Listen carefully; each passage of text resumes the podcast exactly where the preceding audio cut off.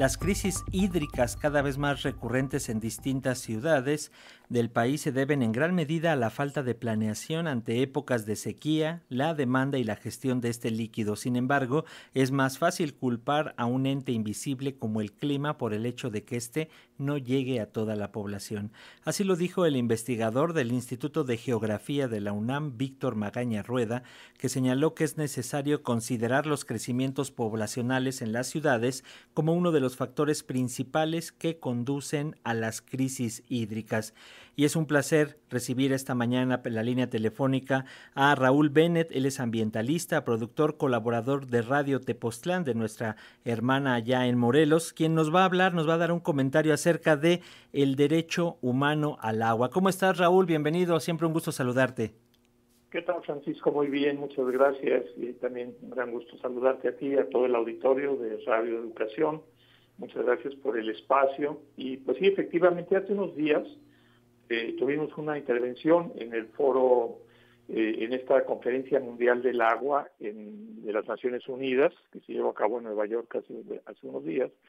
Y bueno, desde ese día que este, habíamos tenido ganas de, platicar un poco sobre este tema del derecho humano al agua aquí con la audiencia de Radio Educación. Y bueno, pues el, el tema es que durante pues mucho tiempo no, se había considerado,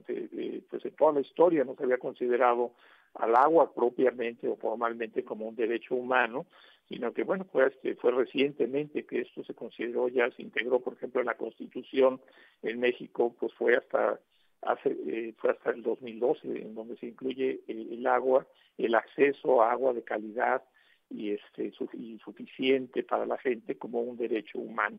y también el tema de poder hacer el saneamiento de esta agua. Sin embargo, bueno, pues eh, sigue prevaleciendo en el mundo y muchas veces también en México el enfoque del agua como una mercancía. Esto fue una de las cosas que señaló en este foro de la ONU, donde también estuvo la secretaria de Medio Ambiente, eh, María Luisa Albores,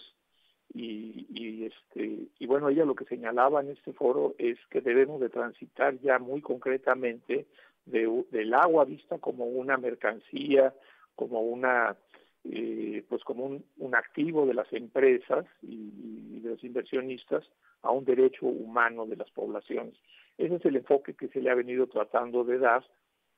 por ejemplo, en cosas como la, eh, el haber sacado a Constellation Brands allá de Mexicali que pretendía eh, fabricar cerveza en un lugar donde hay escasez de agua. Eso también, pues parece que fue lo que se estuvo discutiendo ahí en Monterrey, ahora que se va a instalar una planta para la fabricación de autos, eh, en donde lo que se priorizó fue el hecho de que no se utilizara agua, digamos, limpia, sino que fuera un agua reciclada.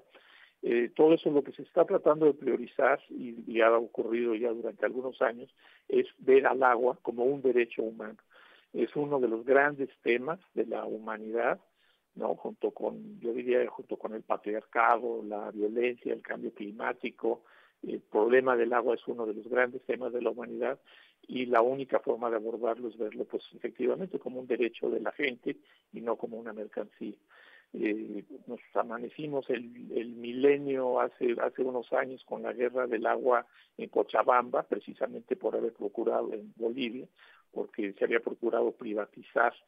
el agua y, finalmente pues la movilización de las comunidades logró evitarlo y a raíz de ahí es que se ha, se ha ido avanzando en este en este concepto del agua como, como un derecho humano. Sin embargo, bueno, seguimos viendo, por ejemplo, como actividades industriales, particularmente en la minería eh, y, y, otras, ¿no? Pero particularmente en la minería, pues siguen utilizando eh, agua para los gramos de minerales como la plata. También son como pues este las mineras del tipo de, de Vulcan en México, que es una empresa norteamericana que se dedica a la extracción de roca en el Caribe mexicano, ahí en, en Playa del Carmen, en esa zona, pues han contaminado el acuífero de una manera muy grave.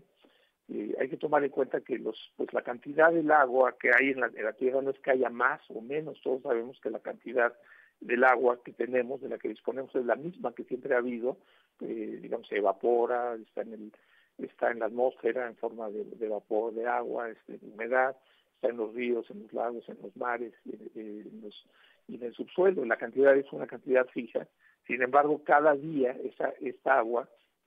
eh, va perdiendo calidad, va perdiendo la calidad y, la, y, se va perdiendo también la forma de disponer de ella, de acceder a ella. Y entonces con este tipo de actividades, como las actividades mineras que están llevando a cabo algunas de las de las eh, pues de esas empresas, en este caso norteamericanas, que fue lo que yo expuse en ese foro del agua eh, de la ONU, eh, pues lo que hacen es que están están dañando severamente los acuíferos, aunque la cantidad de agua pudiera ser el planeta en el balance la misma, la calidad del agua y su disponibilidad están siendo gravemente deterioradas por este tipo de, industria. ¿no? En el caso particular de, de ahí de la, mina Calica, eh, en Playa del Carmen, lo que ellos han estado haciendo durante décadas es, eh, es que utilizan eh, explosivos de tipo de los hidrogeles por debajo del manto freático en un lugar que está completamente lleno de cenotes y de ríos subterráneos y que están todos conectados. Entonces, durante ya prácticamente tres décadas han estado llevando a cabo estas actividades. Ahora tenemos todo un manto freático de toda esa región eh, contaminado con los productos de esos explosivos. Y ahí el tema no es que haya, digamos, eh, tanto un problema de escasez de agua, sino que el agua que puedes eh, obtener de ese subsuelo, de ese, de ese manto freático, está gravemente contaminada y no hay una tecnología que sea costo efectiva, que sea, eh, que sea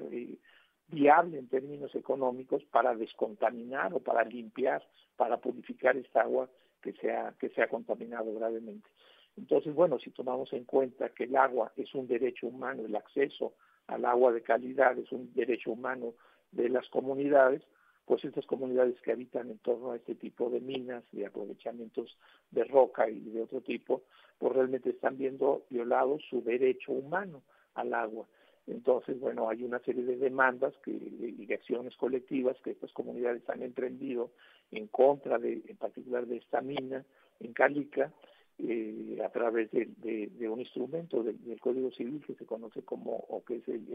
la acción colectiva, y lo que se está demandando es el cierre definitivo de este tipo, de esta mina en particular. Ese es uno de los ejemplos que se, que se abordaron, el ejemplo que abordé yo de cómo es que eh, pues el derecho humano al agua no es una cosa que nada más se quede ahí en la, en la Constitución o en la Declaración de Humanos de las Naciones Unidas, que también es considerada un derecho humano, sino que es algo que hay que pelear todos los días, que hay que pelear, en este caso lo estamos peleando en tribunales, lo estamos eh, también haciendo público, por ejemplo acá con la audiencia de, de Radio Educación.